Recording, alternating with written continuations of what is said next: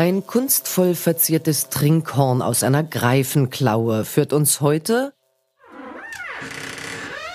aus der kurfürstlichen Wunderkammer in Berlin auf eine lebensbedrohliche Insel am Rande der Welt, mitten hinein in das wundersame Wissen der mittelalterlichen Literatur. Was erlebt Herzog Ernst in fernen Ländern? Wie beeinflussen sich die Erzählungen von wundersamen Objekten und die Sammlung eben solcher Gegenstände in den Kunstkammern der Fürsten? Und was fällt da ins Greifennest? Mein Name ist Sophie Ruch und Sie hören Hinter den Dingen. 5000 Jahre Wissensgeschichte zum Mitnehmen und Nachhören. Die Greifenklaue. Im Kunstgewerbemuseum Berlin befindet sich ein reich verziertes Trinkhorn, das uns schon aus der Ferne ins Auge springt. Und nicht nur uns, sondern auch einem Literaturwissenschaftler. Doch dazu später. Zunächst treffen wir den stellvertretenden Direktor des Kunstgewerbemuseums Lothar Lambacher vor der Vitrine. Jetzt mal bitte da raus. Er kümmert sich als Hauptkustos der Mittelalterabteilung um diese Sammlung und betreut sie wissenschaftlich. Also wir stehen jetzt hier vor dem Trinkhorn aus der Berliner Kunstkammer, das 1875 in das Berliner Kunstgewerbemuseum gelangt ist, das einzige seiner Art in dieser Berliner Sammlung. Äh, diese Art von Trinkhörnern wird als Greifenklaue bezeichnet. Das natürliche Trinkgefäß des Horns äh, besitzt eine metallene Fassung. Äh, in diesem Fall also eine Montage aus vergoldeten Kupferteilen. Damit das Horn einen eigenen Stand bekommt, hat man ihn zwei Manschetten umgelegt und an diesen Manschetten sind hinten ein und vorne zwei klauenförmige Füße anmontiert. Der Rand ist äh, zum Trinken mit einer ebenfalls metallenen, also auch kupfervergoldeten Lippe ausgestattet. Äh, um diese Lippe äh, läuft eine Umschrift und sie nennt die Namen der drei Könige, der heiligen drei Könige, Melchior, Balthasar und Kaspar. Am anderen, am Spitzenende des Horns, befindet sich eine Eiche, die aufgerichtet ist über äh, kunstvoll arrangierten Eichenblättern. Die Mündung, die beiden Manschetten und die Spitze des Horns sind verbunden mit äh, verschiedenen Spangen, äh, die das Ganze in zusammenhalten, die die Montage äh, zusammenhalten und äh, dem Ganzen eine ganz charakteristische Anmutung geben. Greifenklaue? Also die Klaue eines Greifen jenes riesigen mythischen Wesens halb Vogel, halb Löwe. Er hat den Kopf, die Flügel und vorn die Krallen eines Adlers und den Körper eines Löwen mit dessen kräftigen Hinterbeinen. Darstellungen dieses Mischwesens reichen Jahrtausende zurück. Da es sich um ein mächtiges, für den Menschen unbesiegbares Wesen handelt, war es im Mittelalter ein beliebtes Wappentier und fand selbstverständlich auch Eingang in die Literatur.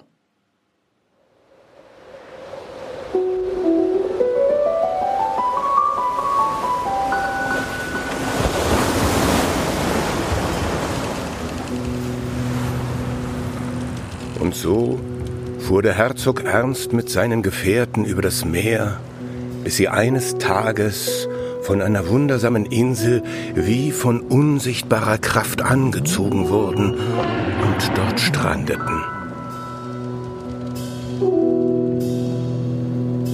Die Insel war der Magnetberg, der, was er einmal zu sich holt, nicht mehr loslässt. Weshalb überall unzählige Reichtümer herumlagen von Vorgängern, die dasselbe Schicksal ereilt hatte.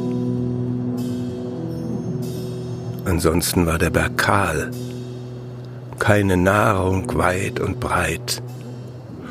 Und so verhungerte einer nach dem anderen aus dem Gefolge, bis nur noch der Herzog, sechs seiner Gefährten und ein halbes Brot am Leben waren. Die Körper der Verhungerten aber verschwanden auf wundersame Weise.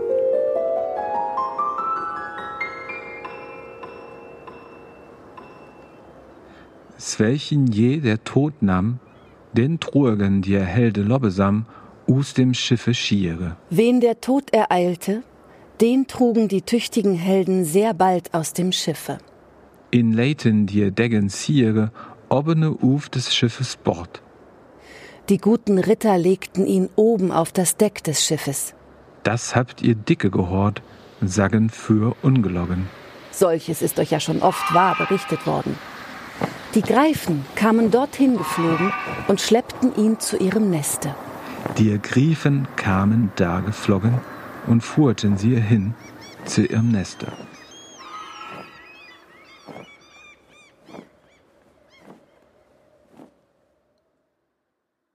Was haben wir da eben gehört? Das war ein Auszug aus dem Herzog Ernst, einem Erzähltext, der wahrscheinlich um 1200, kurz vor 1200 entstand und in vielen verschiedenen Fassungen im Mittelalter und in der frühen Neuzeit äh, rezipiert und weitergegeben wurde. Er erzählt von den Abenteuern äh, eines Herzogs, eines Reichsfürsten, Herzog Ernst, der beim Kaiser in Ungnade gefallen ist und aus dem Reich flüchten muss, vor Syrien in einen Seesturm gerät und dann an den Rändern der bekannten Welt Abenteuer erlebt. Diese Erklärung liefert uns Falk Wenstedt. Ich bin Literaturwissenschaftler im Fachgebiet der älteren deutschen Literatur, das heißt äh, der Literatur des Mittelalters und der frühen Neuzeit. Und ich bin wissenschaftlicher Mitarbeiter in einem Projekt, das sich mit dem Wunderbaren in mittelalterlicher Literatur befasst und dieses Wunderbare als besondere Form des Wissens begreift. Das Wunderbare als Wissensform in der Literatur? Das Wunderbare meint alles, worüber das Publikum einer Erzählung oder auch Figuren innerhalb dieser Erzählung sich verwundern, worüber sie staunen. Das kann zum Beispiel eine Insel sein, die magnetisch ist und kein Schiff mehr wegfahren lässt oder auch ein Fabeltier, ein Wesen wie der Greif, halb Vogel, halb Löwe, das ganze Pferde durch die Luft trägt. Der Greif und ein Magnetberg, das sind ja Elemente, die auch noch in heutigen Fantasy-Erzählungen vorkommen. Sie sind unterhaltsam und lassen uns erschaudern, aber was haben sie mit Wissen zu tun? Also in der Verwunderung äh, steckt bereits Wissen. Denn Verwunderung und Staunen ist immer an besonderes und je spezifisches Vorwissen gebunden, was in dem Moment nicht ausreicht, um das, was hier als das Wunderbare, als, als Phänomen auftaucht, irgendwie zu erklären. Und damit ist ein Erkenntnisprozess angestoßen. Das ist das eine. Und auf der anderen Seite bindet sich das Wunderbare in diesen Erzähltexten häufig an äh, Elemente aus Wissenstraditionen, wie sie eben auch im Gelehrtenwissen über Jahrhunderte tradiert sind, wie das zum Beispiel äh, beim Greifen der Fall ist. Warum treffen wir nun Falk Quenstedt, den Literaturwissenschaftler, nicht nur auf der Magnetinsel am Rande der Welt, sondern auch vor der Vitrine der Greifenklaue im Kunstgewerbemuseum? Ja, Literatur existiert ja nicht in einem eigenen abgeschlossenen Raum vom Rest äh, der Gesellschaft. Vor der Vitrine stehe ich, weil in fürstlichen und kirchlichen Sammlungen des Mittelalters und der frühen Neuzeit äh, und vor allem dann in sogenannten Wunderkammern Objekte des Wunderbaren besonders wichtig waren. Und auch die Erzähltexte handeln ja von solchen Dingen. Also hier sieht man einfach eine enge Verbindung zwischen dieser Sammelpraxis und der Literatur, äh, die mich dazu führt, mich mit dieser Sammelpraxis auch genauer zu beschäftigen. Die seit dem 15. Jahrhundert an den Fürstenhöfen entstehenden Sammlungen besonderer Objekte werden als Wunderkammern oder Kunstkammern bezeichnet. Die Fürsten wollten förmlich die gesamte Welt und ihre Wunder in nur einer Kammer zusammenführen. Sie sammelten zum einen Naturalia, das sind seltene Naturobjekte wie Korallen oder Muscheln, zum anderen Artificialia, nämlich besondere kunsthandwerkliche Objekte, Schmuck, Miniaturschnitzereien und allgemeiner sogenannte Mirabilia, ganz wörtlich wunderbare Objekte, die häufig großes Staunen hervorriefen. Das Wunderbare äh, gerade wenn man es als Wissen begreift, kann also nicht isoliert nur innerhalb der äh, literarischen oder der Erzähltexte untersucht werden. Die Erzähltexte entstehen in einem größeren kulturellen und sozialen Zusammenhang. Für die mittelalterliche Literatur ist hier besonders die Kultur des Adels, äh, die Kultur der Höfe wichtig. Der Adel kultiviert äh, an den Höfen einen gewissen Luxus, äh, Pracht und Prunk, das kennt man ja zu repräsentativen Zwecken. Dabei spielt aber auch ein Interesse an ungewöhnlichen Dingen, Begebenheiten, Naturphänomenen, an sogenannten Mirabilia eine wichtige Rolle. Und die Greifenklaue wäre genau ein solches Mirabile, ein solches Objekt, das hier hineinpassen würde. Zurück zum Abenteuerroman Herzog Ernst. Wenn wir an mittelalterliche literarische Erzählungen denken, so denken wir an das Nibelungenlied oder vielleicht an die höfischen Artus-Romane, an Parzival und Iwein. Im Vergleich dazu scheint Herzog Ernst in Vergessenheit geraten zu sein. Dabei war der Stoff seinerzeit sehr populär. Die sogenannte Fassung B, aus der wir immer wieder Ausschnitte hören, wurde um 1200 in Reimpaarversen verfasst und ist die erste vollständig überlieferte Fassung. Der Stoff wurde über 700 Jahre lang bis ins 18. Jahrhundert hinein in ständig neuen Bearbeitungen, Abschriften, später auch als Druckausgaben verbreitet. Dabei veränderte sich häufig auch die Erzählung von Fassung zu Fassung. Einige Elemente wurden weggelassen, neue kamen hinzu, bestimmte Aspekte wurden vertieft, andere verknappt. Erst im 19. Jahrhundert bricht diese Erzählkette nahezu ab. Dass der Herzog Ernst ein äh, offenbar bekannter, beliebter Text war, zeigt sich auch daran, dass er auf andere äh, Texte eingewirkt hat, dass sich Spuren äh, des Herzog Ernst oder Teile, Episoden aus diesem Text in anderen Texten wiederfinden. Besonders deutlich ist das bei der sogenannten Sage von Heinrich dem Löwen äh, der Fall, die eben auch von so einer die auch so eine Abenteuergeschichte erzählt, die ganz ähnlich funktioniert wie der Herzog Ernst und auch einzelne Episoden aus dem Herzog Ernst aufweist. Und wie geht es jetzt bei Herzog Ernst weiter? Den haben wir eben hungernd auf der Insel zurückgelassen. Doch bevor wir den Rettungsversuch starten, hören wir erst eine knappe Zusammenfassung, wie es zur dramatischen Strandung am Magnetberg kam.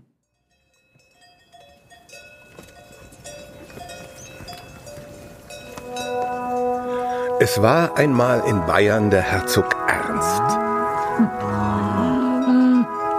Als er noch ein kleiner Junge war, starb sein Vater und er musste sehr jung dessen Erbe antreten. Seine Mutter Adelheid, die in zweiter Ehe den Kaiser heiratete, stand ihm zur Seite und ließ ihn Italienisch und Latein lernen, schickte ihn ins Oströmische Reich. Sie war überhaupt eine faszinierende Frau, die stets zauberhaft geschminkt. Eine knappe Zusammenfassung, bitte. Gut, wie gewünscht. Der Herzog Ernst diente dem Kaiser Otto, der sein Stiefvater war. Er herrschte über die bayerischen Lande und alles war gut, bis ein Neider ihn beim Kaiser verleumdete und behauptete, er würde nach der Kaiserkrone streben. Fake News. Aber der Kaiser glaubte den Vorwürfen, woraufhin der Herzog Ernst den Verleumder erschlug. In den daraus resultierenden Kriegshandlungen wehrte er mit seinen Rittern tapfer die kaiserlichen Heere ab, um sich dann mit einer kleinen Schar ins gelobte Land abzusetzen. Auf ihrem Kreuzzug verschlug ein Seesturm vor der Küste Syriens die Mannen in das unbekannte Land der Grippier, in eine prächtige, vollkommen leere Hafenstadt.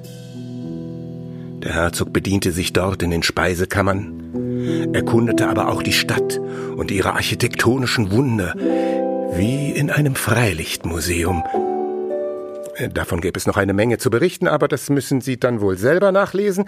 Zurück zum Plot. Da kehrten die Grippier von einem Kriegszug in ihre Stadt zurück.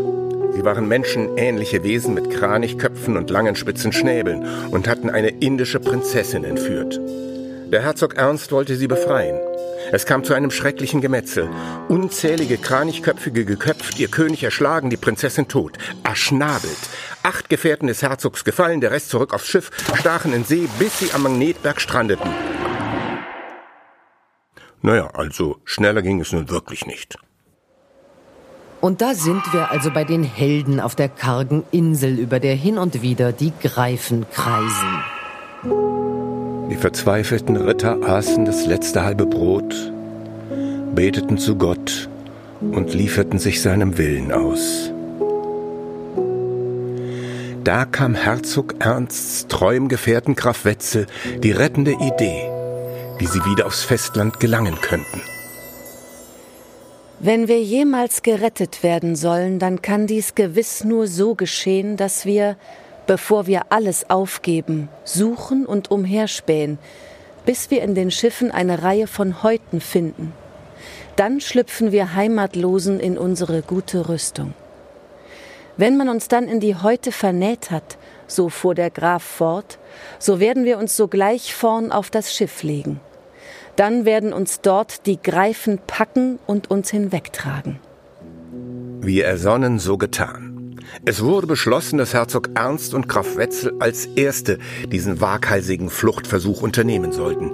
Sie wurden in die Häute von Meerrindern eingenäht, in voller Rüstung und mit ihrem Schwert. Als nun die Sonne aufging, hob man die Fürsten auf, wie ihr vorher schon gehört habt, und legte sie auf das Deck des Schiffes, in starke Häute fest eingewickelt.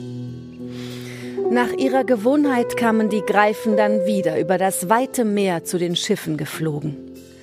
Als sie der Bündel gewahr wurden, packte jeder den seinen schnell in seine Krallen.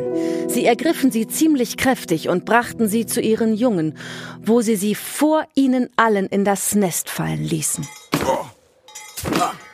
Diese versuchten es auf manche Weise, konnten aber nichts von dieser Speise genießen, auch nicht die Haut auftrennen.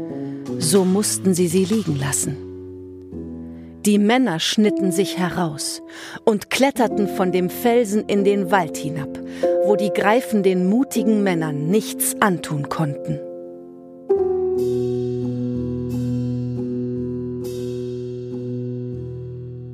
Nun spielen Greifen in dieser Passage des Herzog Ernst eine große Rolle. Ihre Klauen aber werden nur kurz erwähnt. Lässt sich einschätzen, was das höfische Publikum des Mittelalters vor Augen hatte, wenn in der Geschichte von einem Greifen die Rede war? Und was wusste man über die Klauen der Greifen? Ja, sie hatten wohl schon eine ziemlich klare Vorstellung davon, was ein Greif ist, wie so ein Greif aussieht, so dass äh, sozusagen ein Otto-Normaladliger sich unter einem Greifen etwas vorstellen konnte, ungefähr wusste, wie äh, äh, dieses Tier aussieht. Zum einen gibt es bildliche Quellen wie Wandmalereien oder Skulpturen von Greifen an Kirchenportalen und an den Kapitellen von Säulen. Zum anderen spielt die mündliche Tradition eine Rolle, also Wissen, das im Gespräch übermittelt wird. Das ist für Historiker allerdings nicht unmittelbar zugänglich. Gespräche über erstaunliche Wesen oder Dinge finden sich zum Teil auch in Erzählungen und geben einen Eindruck davon, wie über solche Mirabilia gesprochen wurde. Aber dabei handelt es sich ja letztendlich doch wieder um Texte.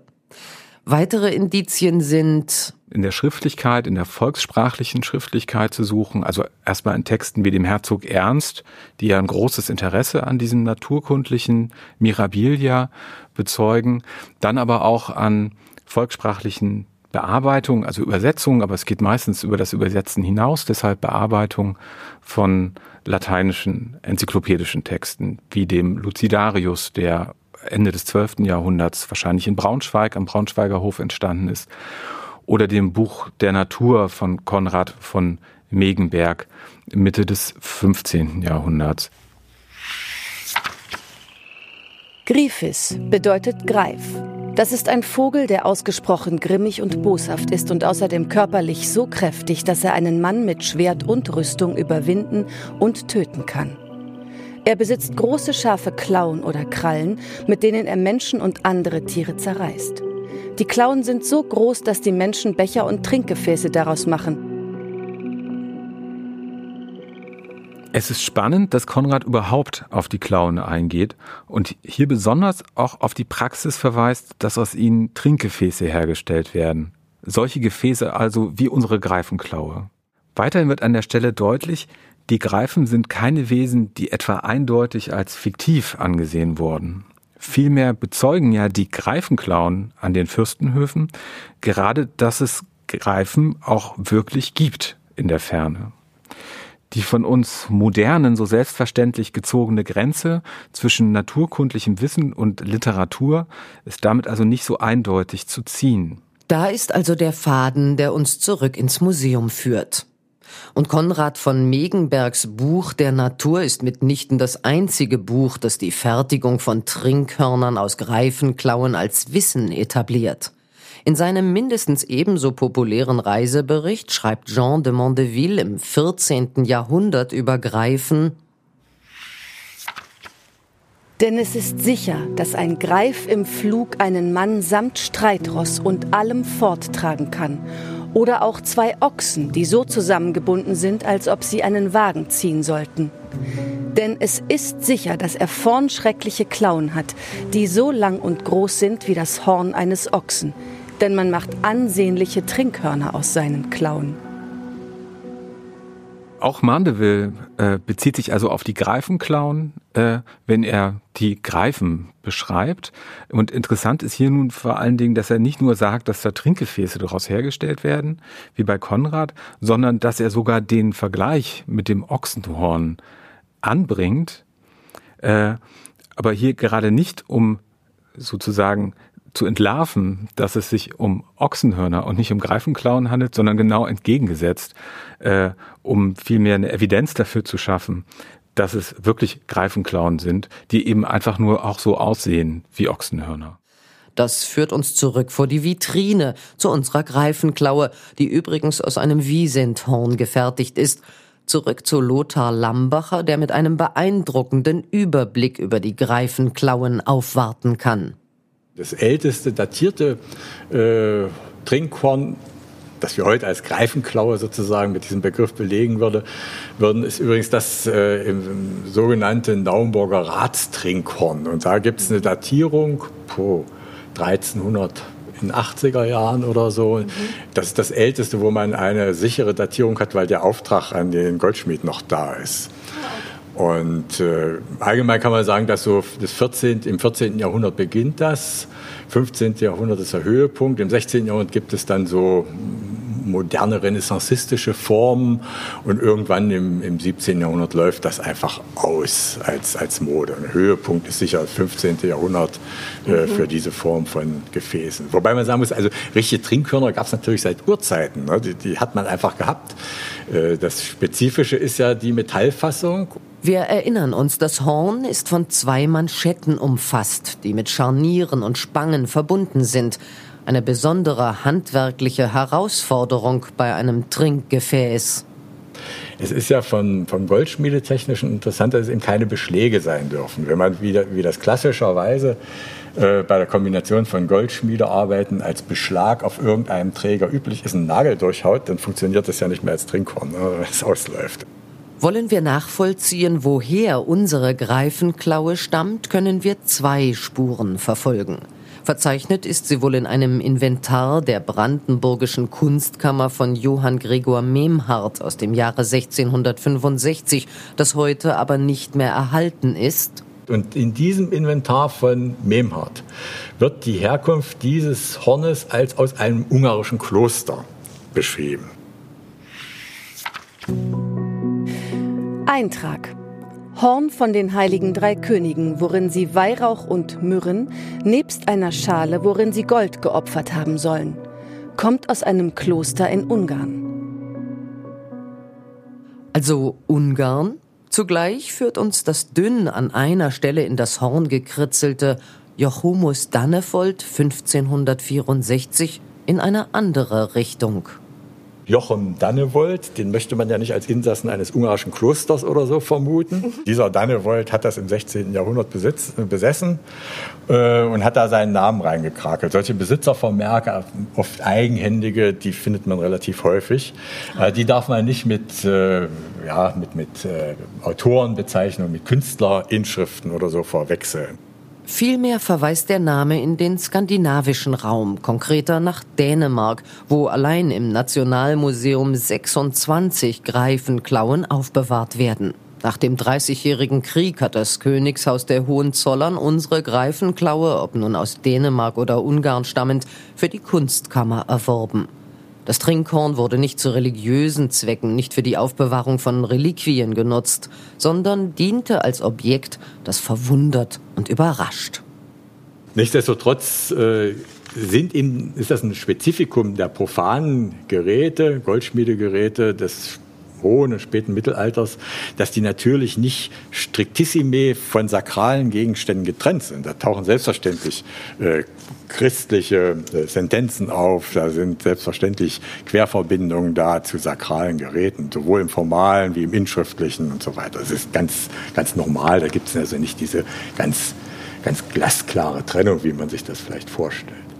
Das erklärt dann auch die Inschrift mit den heiligen drei Königen diese Umschrift äh, mit den Namen der, den legendären Namen der äh, Heiligen Drei Könige äh, tritt sehr, sehr häufig an den äh, Trinkhörnern auf, an den Greifenklauen. Nach meiner Schätzung würde ich sagen, bei einem Drittel etwa.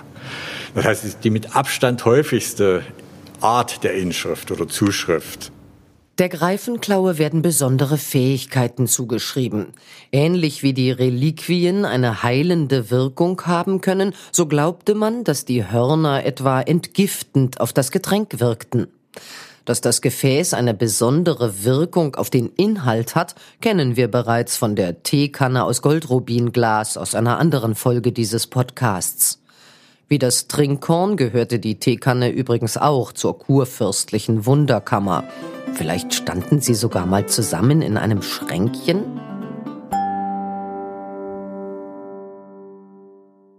Um die Bedeutung der Inschrift mit den heiligen drei Königen auf der Greifenklaue zu verstehen, sprechen wir mit ich bin Jutta Eming und bin Professorin für deutsche Literatur des Mittelalters und der frühen Neuzeit an der Freien Universität Berlin. Beruht die magische Wirkung, die den Objekten und Reliquien zugeschrieben wird, auf ein und demselben Konzept des Wunderbaren? Und welche Rolle spielen dabei die heiligen drei Könige? Also Objekte in Wunderkammern, die ähneln in ihrer Verfasstheit sehr stark Reliquien.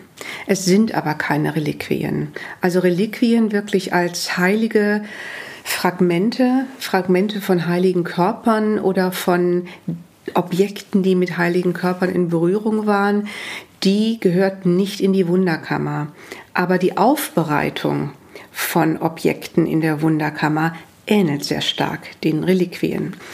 Und ähm, es ist in der Forschung ein heiß umstrittenes Thema, wie weit Magie und Religion oder gerade christliche Religion sich eigentlich strukturell ähneln. Das ist deshalb äh, natürlich nicht trivial, als die christliche Religion mit dem Anspruch aufgetreten ist, dass sie nicht magisch ist, dass sie mit Magie, also dass Magie dem Teufel äh, zugehört und die Religion auf der anderen Seite steht. Das heißt, bei diesem Objekt würde ich sagen, ähm, gibt es tatsächlich einen Versuch, eine Aura zu, zu konstituieren und da diese ähm, drei Namen von den drei heiligen ja, Königen, Weisen, Gelehrten, Magoi ist die Bezeichnung, äh, die da in der, in der Bibel steht, im Original. Ähm, das, ist, das ist ein hochinteressanter Fall. Denn diese drei Magier, weil sie als solche bezeichnet sind im Neuen Testament, sind äh, der Grund dafür, dass der Magiebegriff im Mittelalter nicht vollkommen verteufelt worden ist. Verteufelt muss man wirklich sagen. Also der Begriff Magie ist sonst äh, negativ besetzt und es gibt diese eine Ausnahme. Und das sind die drei Weisen aus dem Morgenland. Und was haben die gemacht? Die haben den Stern von Bethlehem gelesen. Ist klar. Ne? Und das ist eine magische Tätigkeit. Also in den, in den Himmel zu sehen und da nicht einfach einen Himmelskörper zu sehen, sondern daraus etwas zu entziffern. Das ist ähm, natürlich eine, eine, ist die berühmte Astrologie. Die auch seit dem Frühmittelalter immer in Verruf stand, ähm, eben magisch zu sein. Und die machen das und die machen damit aber etwas Positives. Sie erkennen, dass der Heiland geboren worden ist und reisen nach Bethlehem, um ihn zu ehren. Und das war immer so auch ein Stachel im Fleisch des mittelalterlichen Magieverständnisses, dass es nicht ganz schlecht sein kann. Bei der Greifenklaue handelt es sich um ein Objekt, das potenziell Träger einer verteufelten Magie ist aber die Inschrift trifft diesbezüglich eine eindeutige Aussage.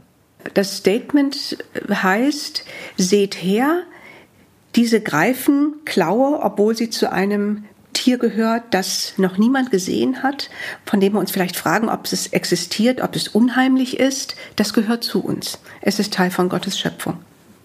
Jetzt ist die Greifenklaue nicht nur ein Objekt zum Bestaunen, das Objekt in der Wunderkammer ist ästhetisches Objekt und Wissensobjekt auf einmal. Das heißt, es zeigt mir etwas, ich bilde mich daran und zugleich bewundere ich es ob seiner Schönheit. Und gerade diese Verbindung bringt mich zum Staunen. Und wie verhält sich dieses magische Wissen nun zu dem Wunderbaren in der Literatur? Da ist es zentral, dass das Wunderbare eigentlich ein Konglomerat ist aus ganz verschiedenen Wissenstraditionen, von dem einiges eben äh, naturgeschichtlich ist, wie eben schon skizziert, sehr viel ist theologisch. Also das Wunder, das theologische Wunder im Mittelalter ist erstmal das Eingreifen Gottes. Es gibt ein bisschen medizinisches Wissen und dann gibt es sehr viele magische Diskurse. Insofern ähm, ist das eine von vielen Traditionslinien, die dann ineinander fließen und da äh, dazu etwas Neuem werden. Also da diesen Erzählraum konstituieren, der ähm, für die höfische Literatur und andere Gattungen auch ungeheuer wichtig wird, ähm, so etwa in der schon genannten ähm, Epoche ab dem 12. Jahr, besonders ab dem 13. Jahrhundert. Im deutschsprachigen literarischen Raum erzählt Herzog Ernst zum ersten Mal von dem staunenswerten Greifenflug. Woher dieses Erzählelement stammt, damit hat sich die Forschung intensiv beschäftigt. Über die Quellen des Abenteuerromans herrscht mehr oder weniger Konsens. Es werden darin zwei unterschiedliche Teile zusammengeführt, nämlich eine deutsche auf historischen Ereignissen beruhende Sage und eine lateinische Erzählung, die orientalische Motive mit sich führt. Ich stehe dieser These eher skeptisch gegenüber. Ach so?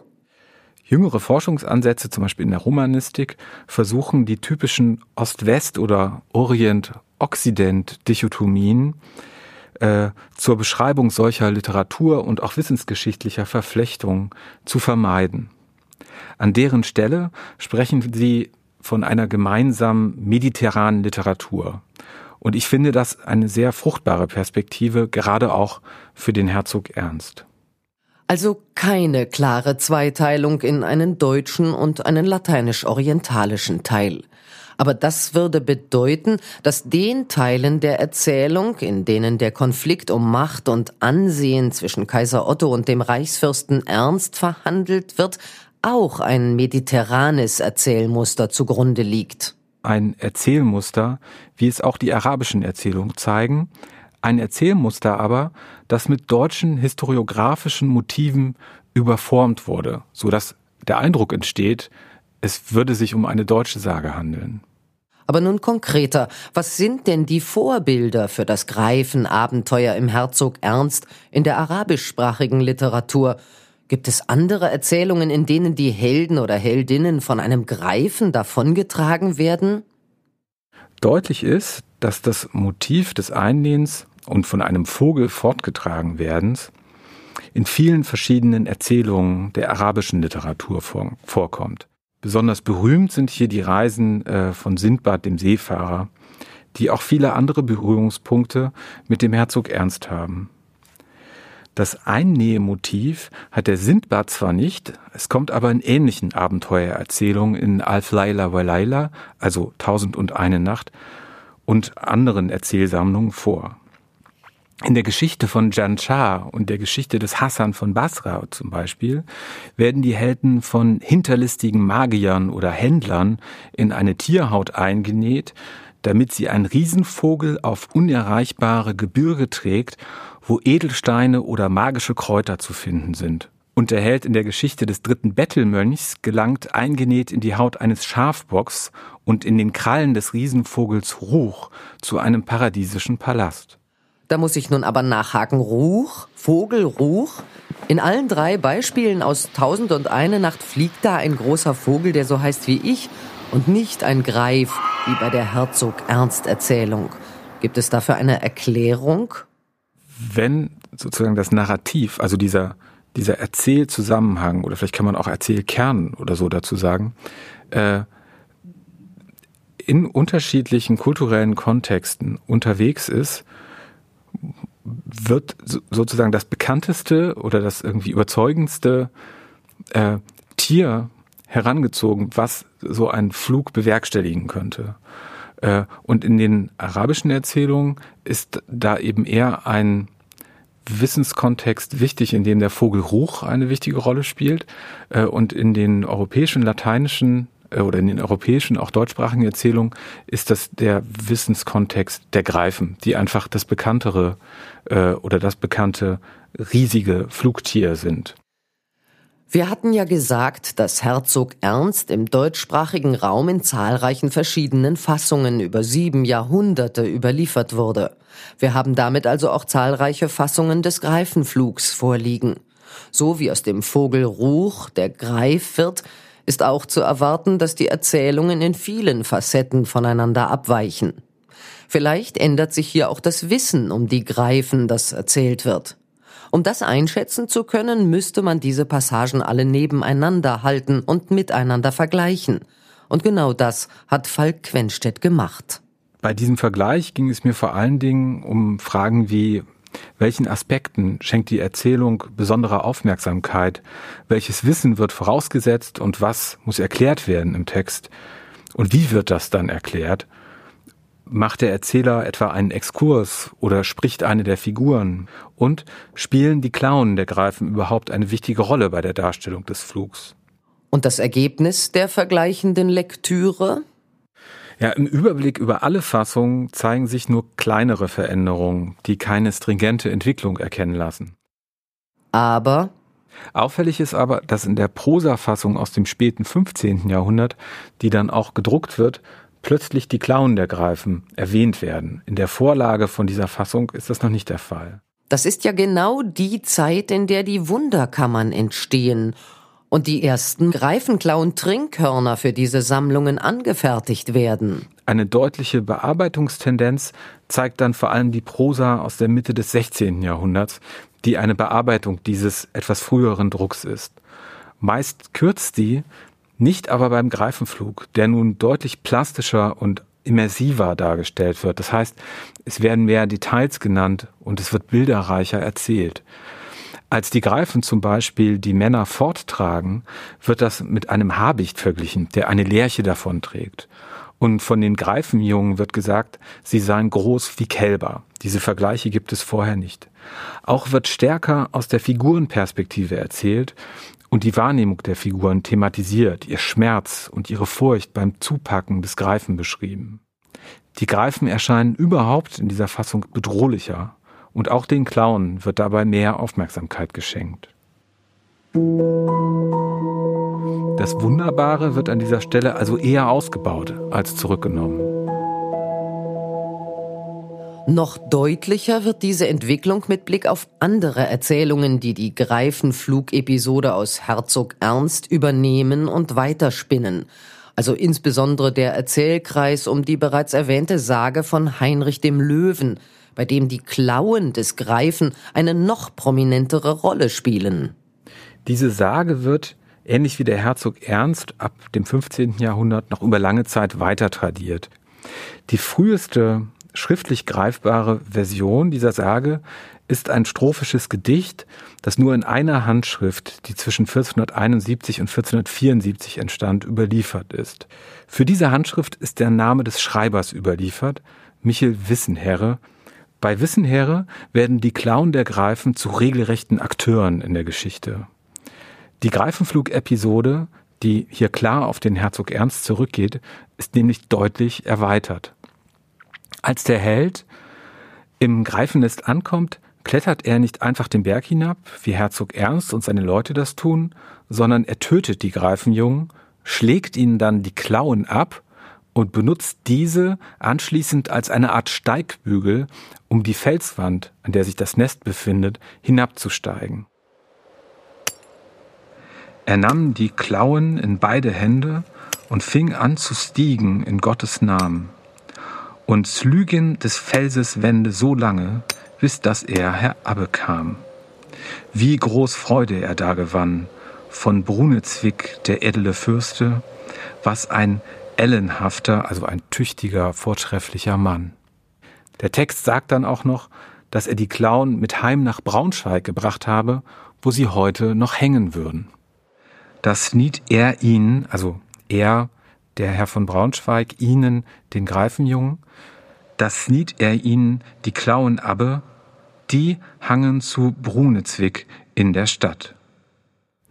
In diesem Hinweis kann ein ziemlich gewitztes Verfahren ausgemacht werden, das die Erzählung als wahr ausweist, indem nämlich die Erzählung erklärt, wie ein bestimmtes Objekt, was verwunderliches, was seltsam ist, ein erstaunliches Objekt, äh, überhaupt an diesen Ort gekommen ist. Also es ist ein Objekt, was Fragen aufwirft und äh, zur Erklärung kann man eine Herkunftsgeschichte erzählen. Und die Erzählung liefert nun diese Geschichte zu dem Objekt, das es ja tatsächlich gibt. Dadurch wird die Erzählung gestützt in dem, was sie behauptet. Zugleich liefert sie aber auch die Erklärung für dieses Objekt. Also insofern gibt es hier so eine Wechselseitigkeit von Erzählung und Objekt. Das kann man an der Greifenklaue und an der Sage von Heinrich dem Löwen schön sehen. Und so führt uns ein Fassungsvergleich der Greifenepisode tatsächlich wieder zurück zur Greifenklaue als Sammlungsobjekt. Hier in die Sammlung eines Doms. Eine andere Greifenklaue, das sogenannte Horn des heiligen Cornelius, wird als Reliquienbehältnis in der Kirche St. Severin im Erzbistum Köln aufbewahrt und zu Pilgerwallfahrten ausgestellt. Papst Cornelius soll die Fähigkeit gehabt haben, durch seine Gebete Menschen von der Fallsucht, heute würden wir sagen von der Epilepsie, zu heilen.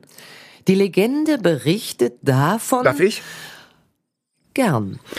Der heilige Cornelius, Papst aus dem dritten Jahrhundert, spaziert im Umland Roms, als plötzlich ein riesiger Greif vom Himmel hinabgesegelt kommt. Zuckend, flatternd kann er sich nicht in der Luft halten und knallt wenige Meter vor dem Heiligen auf den Boden. Der fallsüchtige Greif versucht sich zu erheben. Es gelingt ihm aber nicht. Da kniet der heilige Cornelius nieder und spricht ein Gebet, mehrfach das Kreuzzeichen machend. Und siehe da, den Greif verlässt das Zittern. Majestätisch erhebt er sich und fliegt eine Runde.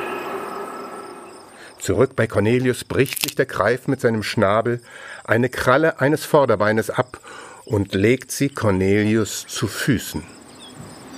Erst dann fliegt er davon.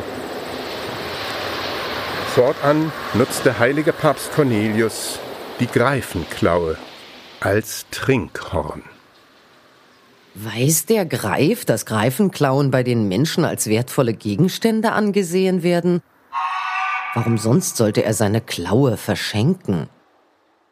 Beide Erzählungen führen uns in den Kirchenraum. Schon lange bevor Wunderkammern entstanden, wurden kuriose Objekte in Kirchen aufbewahrt und ausgestellt. Dazu kann uns ein Experte Näheres erzählen. Ich heiße Stefan Laube und äh, lehre als Privatdozent am Institut für Kulturwissenschaft äh, der Humboldt-Universität und zugleich äh, forsche ich an der Herzog-August-Bibliothek äh, zurzeit zur Bildsprache der Alchemie. Stimmt es tatsächlich, wie in der Sage von Heinrich dem Löwen behauptet, dass da eine Greifenklaue an einem Pfeiler mitten im Braunschweiger Dom hing? Es ist wirklich eine, eine gängige Praxis. Wir müssen uns davon verabschieden, von der Vorstellung, dass Kirchen so hehre sakrale Räume sind, äh, wie wir das äh, seit der Moderne gewohnt sind. Da gibt es die Betriebsamkeit des, des geschäftigen Alltags, wo Lärm herrscht und gehandelt wird und man seinen alltäglichen Geschäften nachgeht. Und auf der anderen Seite gibt es seit der Moderne immer diese Stille des sakralen Raumes durch eine wieder instand gesetzte Kirche. Man geht hinein und sofort strahlt diese Räumlichkeit äh, eine, eine gewisse Aura aus, die den Besucher inne werden lässt. Und, und das war in, im, im Mittelalter und der frühen Neuzeit viel schillernder. Viele der seltenen und bestaunenswerten Objekte wurden mit biblischen Erzählungen in Verbindung gebracht, auch um diese zu veranschaulichen. Aber die Greifenklaue sollte von vornherein das abenteuerliche Leben eben von Heinrich dem Löwen illustrieren. Keiner hat die Greifenklaue mitgebracht, ohne äh, von sich zu behaupten, sie in einer abenteuerlichen Geschichte irgendwie bekommen zu haben. Ne? Und, und diese Sage, die, die ja tatsächlich existiert, sollte mit dieser Greifenklaue am Leben erhalten äh, werden. Und wie kommt nun die Klaue in eine Wunderkammer? Was haben Domsammlung und Wunderkammer miteinander zu tun? Ja, äh, äh, man kann ja die Geschichte der Kunst und Wunder kann man äh, ganz unterschiedlich erzählen. Und ich habe einen, einen bestimmten Strang in meinen Forschungen sehr stark gemacht. Ich habe gesprochen von der Entstehung der, der Kunstkammer aus der Trennung des Reliquiars von der Reliquie. Die Fürsten lassen prächtige Objekte herstellen, die aus organischen Materialien wie aus Muscheln, Straußeneiern oder auch aus Horn bestehen und die dann mit kunstvoll gefertigten Metallfassungen versehen werden. Und meine These war eben äh, zu sagen, dass es immer mehr auf diese Fassung ankommt und natürlich auch auf das organische Substrat, weil, weil dieses Zusammenspiel zwischen Natur und Kunst spielte eine große Rolle, aber dass im Grunde immer mehr vom Inhalt, vom Reliquieninhalt abgesehen werden konnte. Die strahlten so eine faszinierende materielle Qualität aus, äh, dass letztendlich dieser ursprüngliche Hauptinhalt äh, dieser Objekte, die Reliquien, immer mehr in den Hintergrund geraten sind. Und äh, Mitte, Mitte des 16. Jahrhunderts entstehen dann eben bei, bei den wichtigen Fürsten, gerade auch im Heiligen Römischen Reich, dann auf einmal diese, diese, diese Kunstkammern. Die Wunderkammern stellten den Versuch dar, den Makrokosmos der ganzen Welt im Mikrokosmos einer Kammer abzubilden. Doch wer kam im 15. bis 17. Jahrhundert überhaupt in den Genuss, solch eine Wunderkammer zu besuchen? Die Objektvielfalt in der Kunstkammer war jetzt zwar permanent ausgestellt, aber sie war in der Regel nur einem ausgewählten Publikum zugänglich. Also man musste dann eben, wenn man zum Beispiel in Dresden war als Reisender, im 17. Jahrhundert in der Regel dem Kustos äh, äh, anfragen, am besten auch schriftlich vorher, dass man äh, eben jetzt in Dresden ist und ob, ob er nicht bereit ist, ihm diese äh, äh, Objekte zu zeigen. Und äh, das war ein sehr überschaubarer Kreis äh, von Leuten, natürlich nicht nur äh, beschränkt auf den Adel, sondern natürlich auch das, das Bürgertum, das gebildete Bürgertum. Aber es ist wirklich so, dass in Kirchen natürlich diese Objekte oft hervorgeholt worden sind aus Anlass irgendwelcher bedeutender Kirchenfeste. Aber dann waren die Objekte im Grunde Frauen, Kindern, Handwerkern, Bauern. Jeder, der in der Kirche war, konnte diese Objekte sehen. Wenn wir aus der Perspektive moderner Museumspraxis auf die Objekterzählungen schauen, wie unterscheiden sich die Sammlungen der frühen Neuzeit von denen in heutigen Museen? Der Appell, der bei den Kunstkammern des Barocks im Vordergrund steht, ist wirklich, schau auf mich und staune. Und wenn, wenn ich jetzt mal äh, in, die, in die Moderne gehe, da, da gibt es auch so ein Kurznarrativ, auch so ein Appell. Rette, was du nur retten kannst. Schau auf mich und staune. Und diese Sammlungs- und Ausstellungspraxis hat Einfluss auf das Wunderbare in den zeitgleich entstehenden Fassungen des Herzog Ernst? Ernst besteht auf seiner Reise nicht nur zahlreiche Abenteuer, sondern betätigt sich auch als Sammler. Neben dem Edelstein bringt er einzelne Vertreter der sogenannten monströsen Völker mit zurück in das Reich.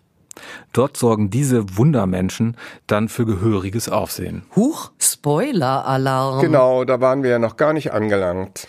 Wir hatten Herzog Ernst ja nach erfolgreichem Greifenflug unterhalb des Felsens, auf dem sich das Greifennest befindet, aus den Augen verloren, vor dem sicheren Verhungern auf der Insel gerettet. Aber würde er den Weg zurück ins heimische Fürstentum finden und die Gunst des Kaisers wiedererlangen? Aber wieder ganz kurz? Bitte. Hm. Nachdem der Herzog Ernst, Graf Wetzel und die anderen vier Gefährten, die per Greifenflug gerettet wurden, sich in einem Wald unterhalb des Felsens gefunden hatten, mussten sie auf einem unterirdischen Fluss durch ein Gebirge fahren, wobei Ernst einen leuchtenden Karfunkelstein aus den Wänden schlug.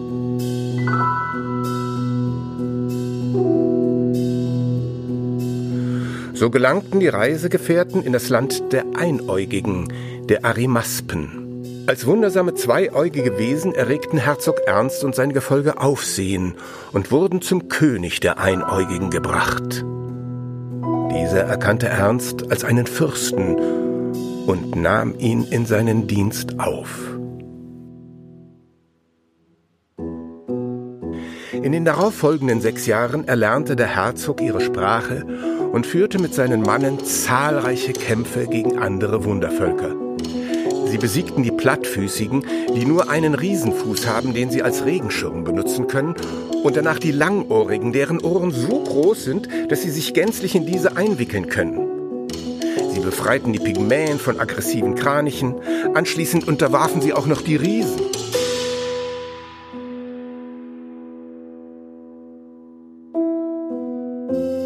Von jedem dieser Wundervölker behielt der Herzog Vertreter bei sich.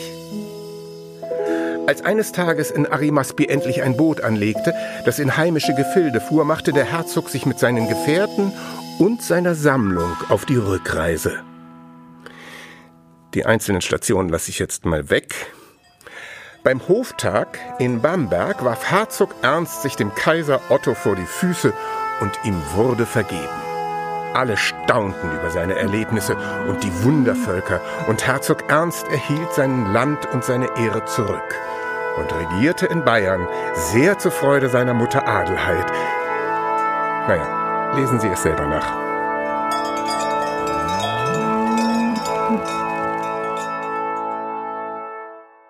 Das letzte Drittel des Romans wird also dominiert von den Begegnungen des Herzogs mit verschiedenen Wundervölkern und der Sammlung eben dieser. Welchen Status haben denn Wundermenschen im mittelalterlichen Wissen? Diese Wundermenschen oder im Lateinischen auch Monstra gehören ganz ähnlich wie die Greifen zur gelehrten Wissenstradition über ferne Weltgegenden im äußersten Osten oder Süden der Welt. Also auf mittelalterlichen Karten, die die Welt in einer Gesamtsicht zeigen, auf einer sogenannten Mappa Mundi, äh, werden oft diese Wundervölker auch dargestellt. Sie gehen auf ethnografische Beschreibungen in der griechischen Literatur der Antike zurück. Deshalb tauchen sie nicht nur im lateinischen, sondern etwa auch im arabischen Gelehrtenwissen auf und eben auch in daran anknüpfende Erzähltraditionen. Sind diese Monstra mit Monstern aus Horror- und Abenteuerfilmen vergleichbar? Wesen also, die den Helden nach dem Leben trachten? Also der Begriff der Monstra hängt durchaus mit dem modernen Begriff der Monster zusammen, also etymologisch. Aber die Vorstellung, die sich damit verbindet, ist dann doch eine ziemlich andere. Es gibt unter den Monstra zwar auch bedrohliche äh, Völker, die zum Beispiel ähm, Menschen fressen oder ähnliches, äh, aber diese Völker sind durchaus ambivalent in ihrem Erscheinungsbild und können auch sehr freundlich sein. Und Monstra kommt vom lateinischen monstrare, was im Grunde genommen so viel bedeutet wie zeigen. Äh, und so lässt sich der Begriff auch verstehen. Also die Monstra stehen offenbar für etwas. Äh, sie zeigen irgendetwas an. Beispiele sowohl für friedliche als auch für gefährliche Monstra finden wir im Herzog Ernst. Die Einäugigen integrieren den Herzog in ihre feudale Welt und er macht Karriere bei ihrem König. Noch vor der Episode mit dem Magnetberg und dem Greifenflug trifft er aber auf das Wundervolk der Kranichköpfigen, wo es zu einem erbitterten Kampf kommt.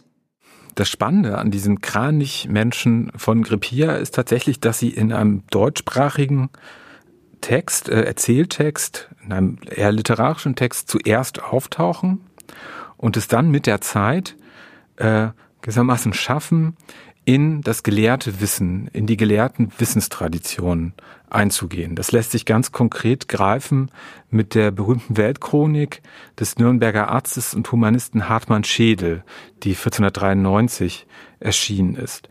Dort sind die Kranichmenschen dann nämlich ganz selbstverständlicher Bestandteil einer Auflistung und eines Bilderkatalogs der Wundervölker. Hier bringt der literarische Text also gewissermaßen eine neue Spezies der Monstra hervor.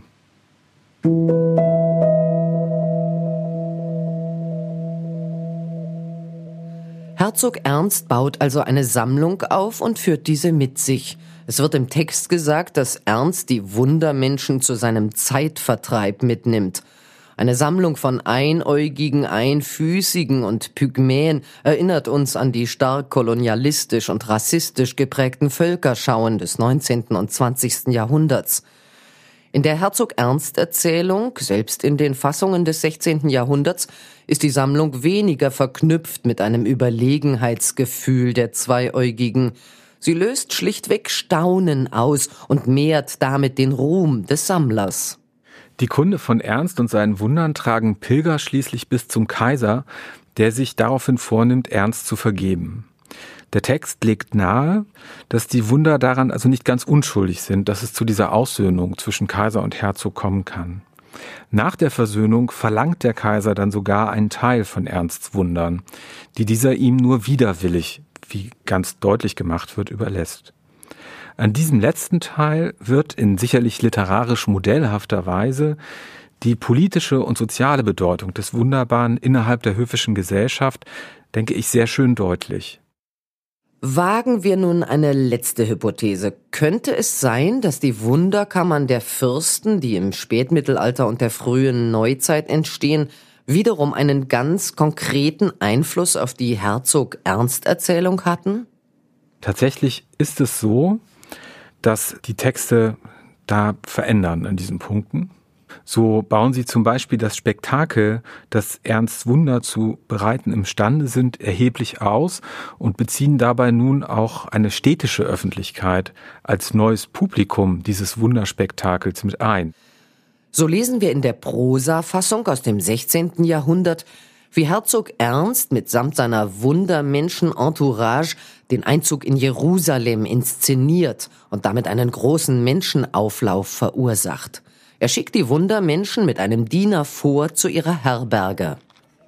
Wie nun der Diener durch die Stadt zog mit den wunderlichen Leuten, erschrake das Volk sehr, lief alles dem Diener nach, besahen die seltsamen Leute.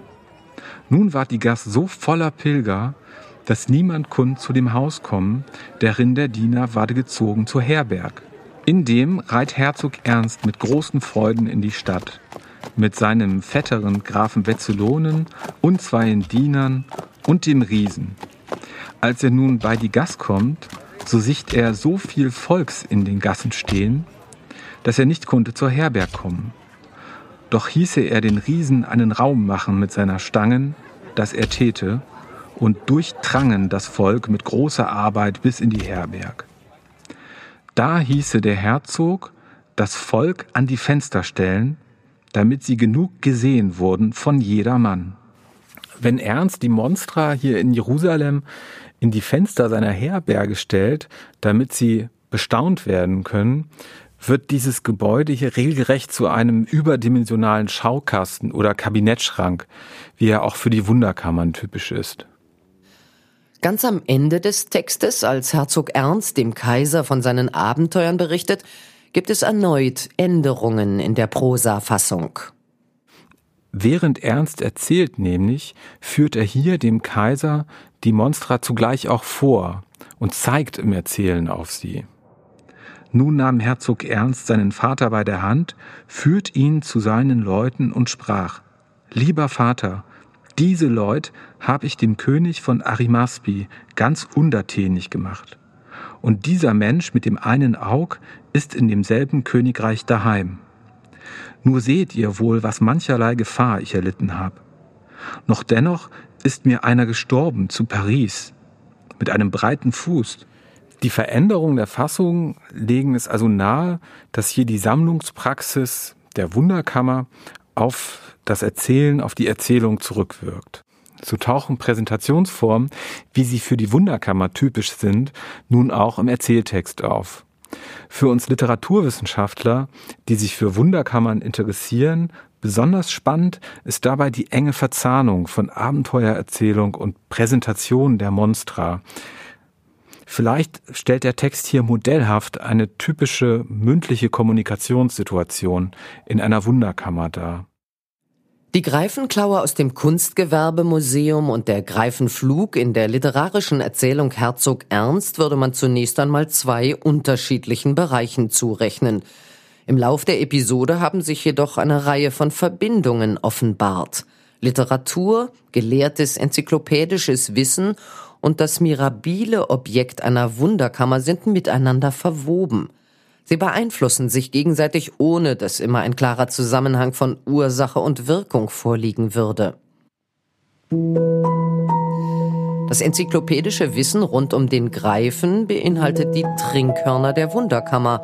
Aus den Klauen des Greifen werden Trinkhörner hergestellt. Die unter anderem auf der Herzog Ernst Erzählung basierende Sage von Heinrich dem Löwen, in der die Klauen plötzlich explizit in die Handlung eingebunden werden, bietet gar eine Herkunftsgeschichte zu einem real existierenden Objekt im Braunschweiger Dom. Der Abenteuerroman Herzog Ernst erzählt zum ersten Mal vom Wundervolk der Kranichköpfigen, die einige Zeit später ganz selbstverständlich zum enzyklopädischen Kanon des Wissens dazugehören. Belassen wir es bei der Rekapitulation dieser drei Stationen unseres Pendelns zwischen Literatur und Wunderkammer. Kehren wir fürs Fazit zum Ausgangspunkt unseres Gesprächs mit Falk Quenstedt zurück. Warum lohnt es, sich mit Wunderkammerobjekten wie der Greifenklaue auseinanderzusetzen, wenn man das Wunderbare in Erzähltexten untersucht? Ich hoffe, es ist deutlich geworden, dass die Geltung des Wunderbaren nicht nur innerhalb der Literatur entsteht, sondern dass dieses spezifische Wissen, diese Wissensform des Wunderbaren aus dem Zusammenspiel ganz verschiedener Kontexte und Praktiken Substanz gewinnt. Es ist gerade das komplexe Transfergeschehen und die intensive Interaktion zwischen verschiedenen Praktiken, die das literarische Wunderbare die Faszinationskraft entwickeln lässt, die es offenbar hatte. Zu diesen Praktiken gehören die höfische Repräsentation, die mediterrane Erzählkultur, die Tradition des gelehrten Wissens und die Formen des Sammelns im Mittelalter und der frühen Neuzeit. Vielen Dank für diese wundersame Wissensreise inklusive Greifenflug. Ich danke euch. Wir danken ebenso Frau Professorin Jutta Eming, dem stellvertretenden Direktor des Kunstgewerbemuseums Lothar Lambacher und dem Privatdozenten Stefan Laube. Das letzte Wort überlassen wir aber Herzog Ernst. Der Kaiser behielt dann den Herzog noch zwölf Tage bei sich, damit er ihm alles erzählte. Der Kaiser behielt do den Deggen, wie im Wolgehen zwölf Tagen dass er nu alles Mose sagen, dü mannigfalden Wunder, und war er gewann dü Kunder, dass er nicht daran vergaß. Die vielen seltsamen Abenteuer und wo er die seltsamen Lebewesen erworben hatte. Es fesselte ihn so sehr, dass er nichts davon überhörte und keine Gerichtsurteile fällte, noch aus seinem Zimmer kam, bis er die Geschichten alle vernommen hatte. Dass er nie an das Gerichte saß, noch us sina Kemenate nie kam, wann das er dü Wunder von ihm vernahm. Do ließ er es nicht belieben. Der Kaiser hieß do schrieben, warum und wie er ihn vertreib und wie lange er in dem Lande beleib und wie er hinfuhr und wiederkam. Damit ließ er es aber nicht bewenden. Der Kaiser ließ damals aufschreiben, warum und auf welche Weise er ihn vertrieben hatte und wie lange er im Lande geblieben war und wie er ausgezogen war und zurückkehrte. Wär die Meere von ihm vernahm, der Murse weinen Hand. Jeder, der diese Geschichte des Herzogs gehört hatte, der musste sogleich weinen. Und bliebe wandelbärliche. Er meint, und bleiben Sie in Bewegung. Das war die Greifenklaue aus der Reihe Hinter den Dingen. 5000 Jahre Wissensgeschichte zum Mitnehmen und Nachhören. Eine Produktion des Sonderforschungsbereichs Episteme in Bewegung an der Freien Universität Berlin. Federführend Christiane Hasselmann, Jan Fußek, Armin Hempel und Katrin Wächter. Ein Podcast mit Falk Quenstedt. Außerdem mit Jutta Eming, Lothar Lambacher und Stefan Laube. Stimmen Friederike Kreutsch, Katharina Quaschig und Matthias Dittmar. Diese Folge ist in Kooperation mit den staatlichen Museen zu Berlin entstanden. Deutschlandfunk Kultur ist Medienpartner.